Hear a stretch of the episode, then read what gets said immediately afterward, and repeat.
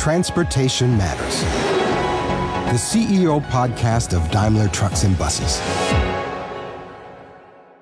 Hello, and welcome. In each episode of this podcast series, Daimler Trucks and Buses CEO Martin Daum welcomes a special guest to talk about transportation matters and beyond. Today's topic is automated driving, one of the major disruptions in global transportation. And Martin's guest is one of the pioneers in this field, Michael Fleming. Over 15 years ago, Michael co founded Torc Robotics, a provider of self driving solutions. Torc paired up with Daimler for a unique partnership for automated trucking. In this episode, Martin and Michael cover many big and small aspects of automated vehicles and why it all matters.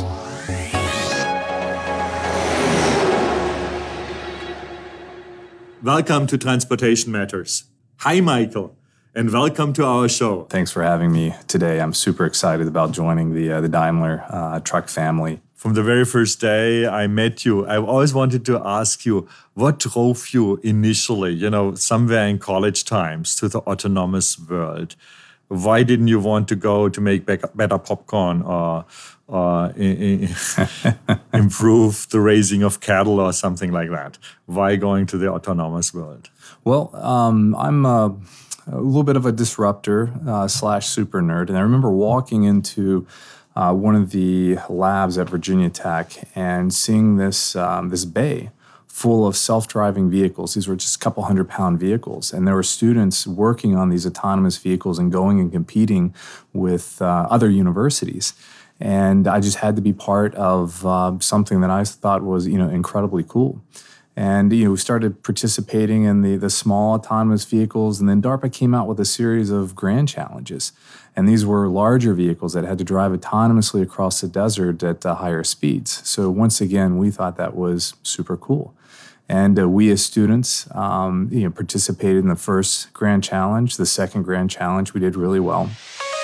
The DARPA Urban Challenge took place in 2007. It was about building a fully autonomous vehicle that could travel 60 miles of urban and off road environments in less than six hours. Torc Robotics competed in that challenge together with Virginia Tech students. They formed Team Victor Tango and developed a self driving car that came in third place. I had an incredible group of uh, students that, that, I worked with. I mean, these are bright, passionate folks, super nerds just like myself, mm-hmm.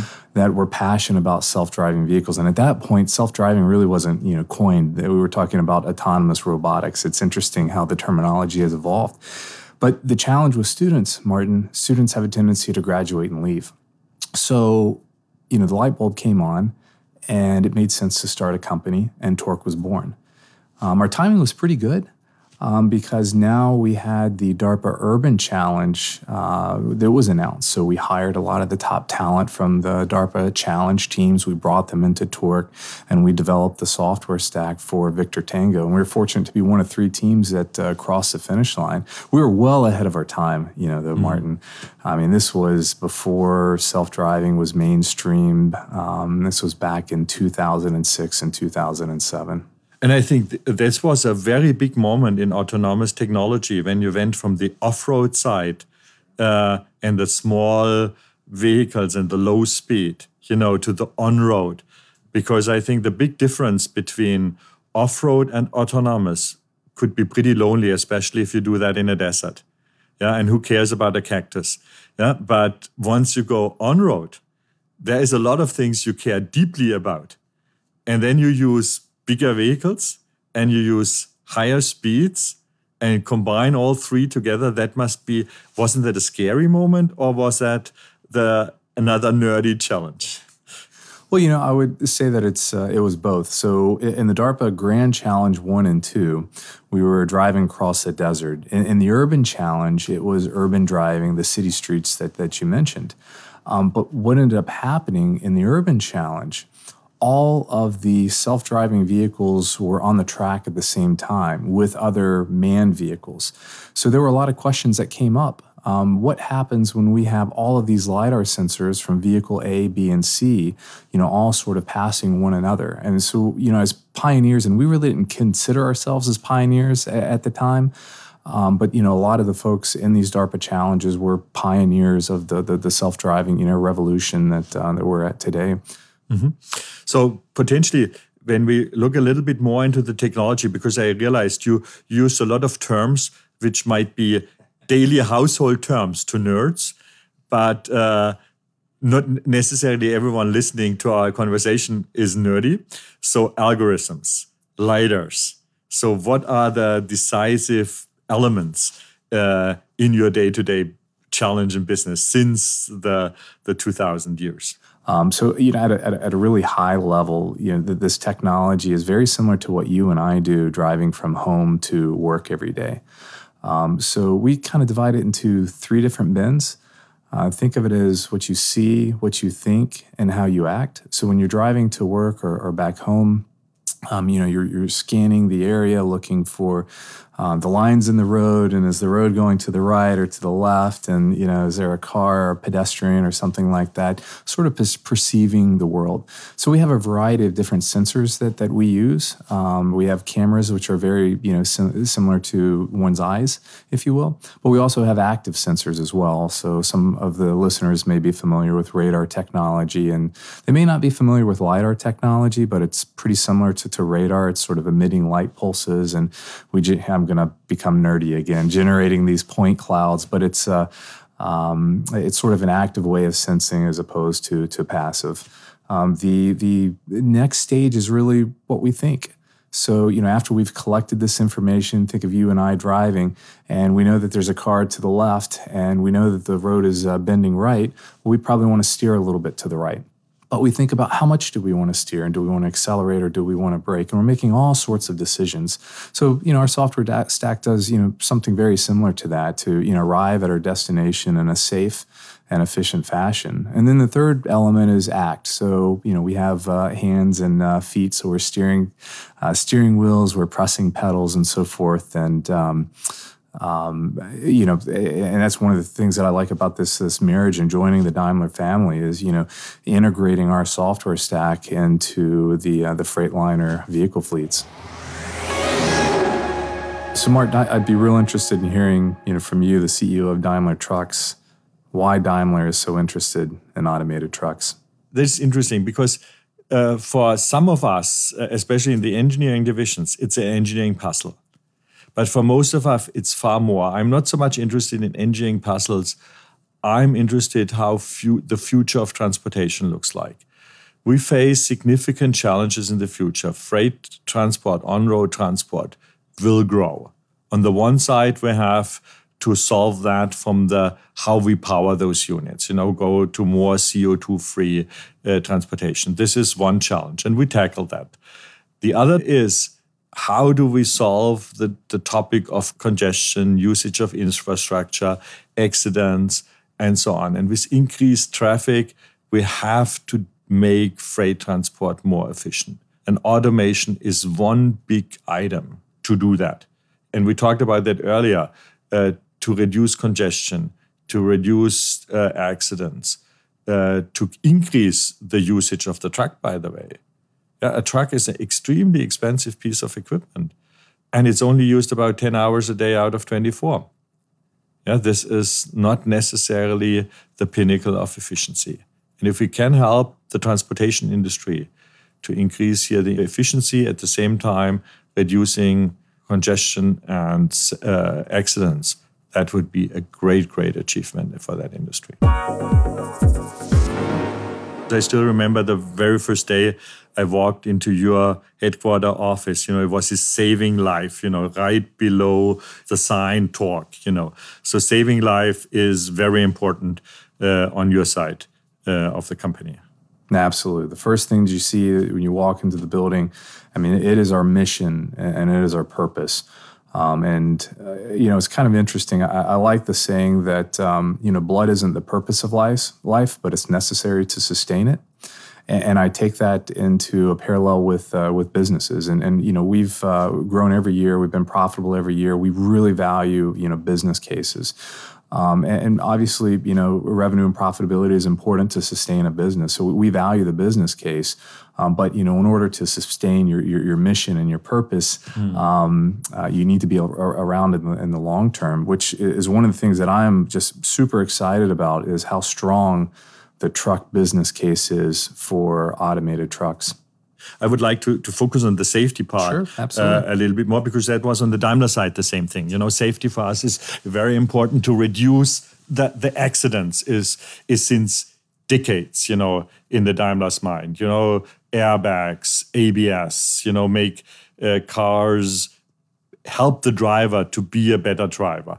Uh, what we call these days level two assistance systems, you know, with that detect the speed of, of cars ahead of you that slow down the vehicle, that keep you in the lane, that even supports braking, even brakes when harder and faster than you ever can brake as a human being.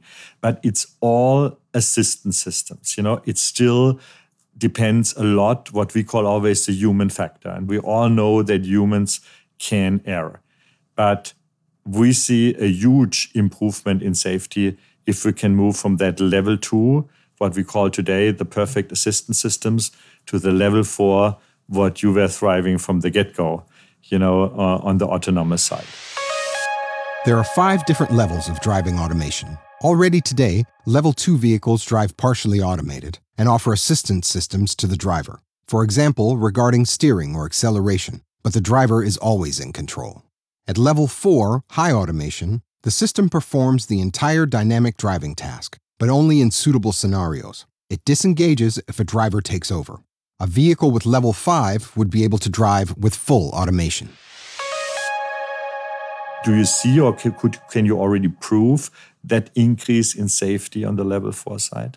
I mean, because theoretically for me, it's, it's obvious that we are able to decrease uh, the number of accidents because uh, autonomous vehicle sticks to the speed limit. You know, there is no overspeeding. The car just don't th- even think about going a mile faster than it's allowed to go. It never texts and uses a cell phone, you know. It's always be alert, you know. So it's, it's doing a lot of things not what sometimes, unfortunately, human drivers are doing and then causing accidents. Yeah. So, you know, I, I spent a lot of time in our, our self driving vehicles, and we talked a little bit about the, um, um, human error um, that contributes to um, these, these staggering numbers. You know, forty thousand fatalities in the U.S. and um, you know 1.4 million fatalities in the world. Um, when we integrate our autonomous driving technology on our vehicles, predictability is there, consistency is there. When we program our vehicles to obey the speed limits, they follow the speed limits and they do not exceed the speed limits. And it's something that you can, well, quite frankly, trust because we don't have that human, you know, factor. It's really interesting because we start running into these cases where what if there are uh, several other human drivers on the road? And let's say the speed limit is 55 miles an hour and everyone else is going 60 is it better for us to drive 60 miles an hour and not 55 miles an hour?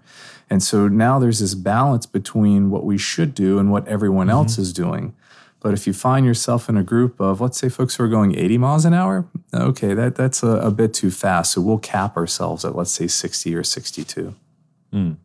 Oh, interesting. And I think those are will be the questions we we have to face and tackle uh, when we really go live with a, with a, with a large number of automated vehicles. And I could see on the other side more the argument that we really stick if it's 50, we go with 50. Yeah, because uh, there is a reason why someone put the 50 out. now we move to the trucking side, you know? and, and I know that you, from the very first day, you worked in passenger cars, you know? And then suddenly someone from the trucking world comes around. What were, were your first feelings?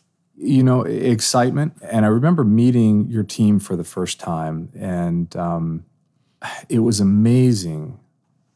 While we were very different size organizations, and you all have been around a little bit longer than us, happened to invent uh, the truck and the automobile, how similar our cultures were. We were both committed to the long term, you know, not the short term. Um, for us, being a self driving company, being around for, I guess, 13 years, um, we were not uh, sort of a startup, so we, we, were committed to the long term. So as, as, we started asking more questions, the answers that Daimler provided us were the exact answers that we had internally. And I think the same thing happened on the other side mm. of the hmm. table. You know, cultural fit is the most important thing, in my opinion, you know, as we begin integrating our organizations. And what I realized is that we can use a lot of uh, your past experience uh, and then going on the highway potentially cuts out a lot of the challenges we have when we are on city streets. Oh, absolutely. And, and Martin, I think you, you hit it head on. Um, the operating environment on highways and interstates are much simpler than what we see in urban city, you know, driving. Uh, the, the, city driving is, uh, you know, much more complex. I mean, we've um, uh, uh tested in 20 different states, and one of the things that we find is uh, while the environments are much more, we call it cluttered, um, as you mentioned, there's more pedestrians, there's different types of intersections. One of the big differences that we found was the social driving behaviors in one city will be very different than another city. Oh, cool. Which, which would be an easy city and which would be a difficult city? Are, are you free to, to name a city? we, we talk city, we don't talk individual sure. people. yeah, yeah. Well, so, you know, one of the more challenging cities is actually Las Vegas. And, okay. and we spent a tremendous amount of time, you know, testing in Las Vegas. And, and one of the reasons that it's so challenging is there's a large tourist base there. Mm-hmm. So you have different drivers from different regions all converging together in one location, as opposed to just saying there's one Las Vegas, you know, driving style. When I talk about automated vehicles with customers, with with people I know in my private life as well as in the professional life, I feel I get mixed responses. You know, I have a lot of people who are really excited about this. They see the challenge, they see the engineering, nerdy puzzle to be solved. They see some see possibilities far beyond what I can see. And then I have a lot of people who show a lot of anxiety. Yeah, this is something out of our control. Yeah, even the word robots, you know, take over the world sometimes show up. What can we do to reduce the anxiety or to to help to see the advantages um, I, I, think this is normal and, and common for any disruptive technology to create fear, anxiety, excitement, um, and, and, a broad range of, uh, of emotions. Um, you know, I, I, think a lot of folks have probably watched one too many science fiction uh, uh, movies. Mm-hmm. Um, and I think it's important that we educate society through podcasts such as this one on sort of the capabilities and, and limitations of, of the technology to you know balance any maybe misunderstandings that there are out there. Um, first and foremost, and this is where we see that cultural fit, uh, it's important that this technology is deploy- deployed in a safe fashion. And mm-hmm. we've always viewed this as a marathon, you know, not a sprint. And um, you know, as, as we evolve the technology and get to um, a, a point where the technology is safe, then we deploy um, as opposed to sort of deploying, you know, prematurely. So I guess there are two fronts. Um, let's uh, be methodical. Let's keep safety first. And the, the, second aspect is, you know, continuing to have a dialogue like this where I can pass on some super nerdy terms like LiDAR to, you know, some of the listeners out mm-hmm. there. Uh, the other thing is, you know, we spend a lot of time bringing the public into our self-driving cars. And it's interesting to see the reaction that the general public has. You know, at first, they're nervous. Mm-hmm. They're in a self driving car and um, they're really not sure what's going to happen. But after about 20 minutes, they become bored and they actually forget that they're in a self-driving car and we have conversations and they're checking email and uh, so so it's interesting how quick that adoption curve is getting first in the car, I didn't get bored in a sense that I start texting and, and using uh, my iPhone. I was more like, that car could do a little bit more. Why don't we drive a little bit faster? Why, why don't we take this small windy road instead of the wide road? You know, to all the crazy stuff to uh, accelerate the experience. And and certainly your guys were very careful. You know, we do the safe route. You know, the safe route is not uh, the adventurous route. You know, the safe route is rather five miles less than 10 miles more. Yeah, so I, I really appreciated that. Well, you know, Martin, the one emotion that I'm most concerned about is curiosity. Because what we see is there are some curious drivers out there that see that this is a self driving car and they say, hmm, wonder what this self car driving car would do if I swerved into their lane or cut them off. Um, we, we experience quite a bit of that. So uh, if there are some um, listeners out there and you see self-driving cars, you know, please try to restrain your, your cur- curiosity um, because um, we've got you on video. Michael, when I observe you, there's one thing about it what I really like. That's passion. So why why do you have that passion? What drives you? Uh, let me answer it in a couple different ways. Uh, you know, I'm a big believer that um, we all have one life, one opportunity, and we we have to maximize that. And one way to maximize that is to take on lots of risk and make some very bold moves, but also being committed to the, the long term. I was fortunate to find my passion at an early age in, in school. Uh, but it wasn't just me, it was actually a, a team of us as students we have you know one core value at Torc, which is winning teams that derives from the student competitions in, in, the early days. And, and most of the folks who were with me as students are, are still, you know, with Torc, you know, mm-hmm. today. And it's that that long-term, you know, commitment. So I guess in a concise way, it's uh, maximizing life, finding your passion, and then surround yourself with as many other folks who share that common passion and then make an impact in the world which is lasting uh, and really changes things. We always want to shape the future of transportations. We want to serve our customers. And for me, hauling freight is so important for the world because that is how people exchange their goods and their inventions and their ideas.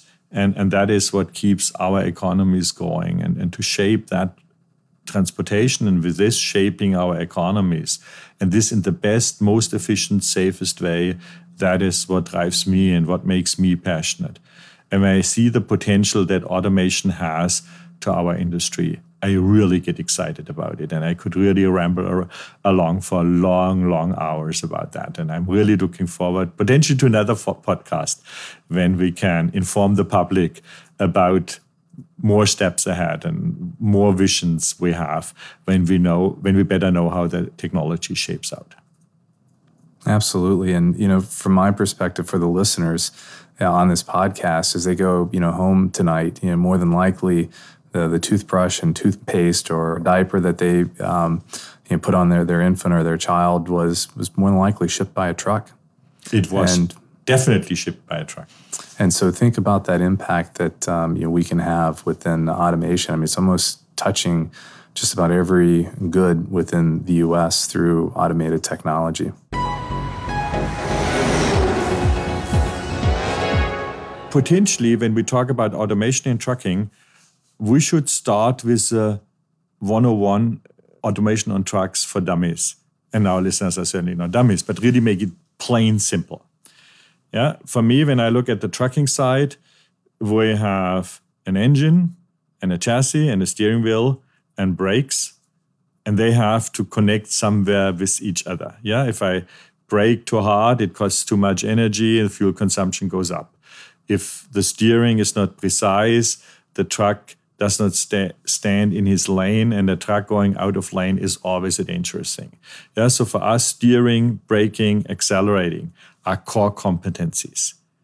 What's really key is how we go about integrating that software, those sensors, onto Freightliner and uh, Daimler trucks. And there's not a there's not just one connection. There are countless connections between the two. And one of the things that I'm really excited about is Daimler controls the entire, I'll call it the hardware stack within the truck. And as we make software improvements, I think those improvements will drive requirements on the truck side. As Daimler makes truck improvements, those will drive requirements on the software side. So we have this harmony in this iterative cycle between software and hardware through the entire automated truck IP portfolio. And, and that's important for two reasons.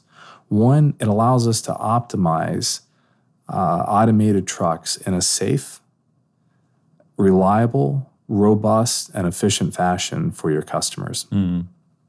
And I think this is uh, potentially the challenge because uh, the, the, the reliable portion, for example, this fast in trucking is absolutely important. You know, we talk a million miles, we talk five, ten years out in the road in every any weather conditions.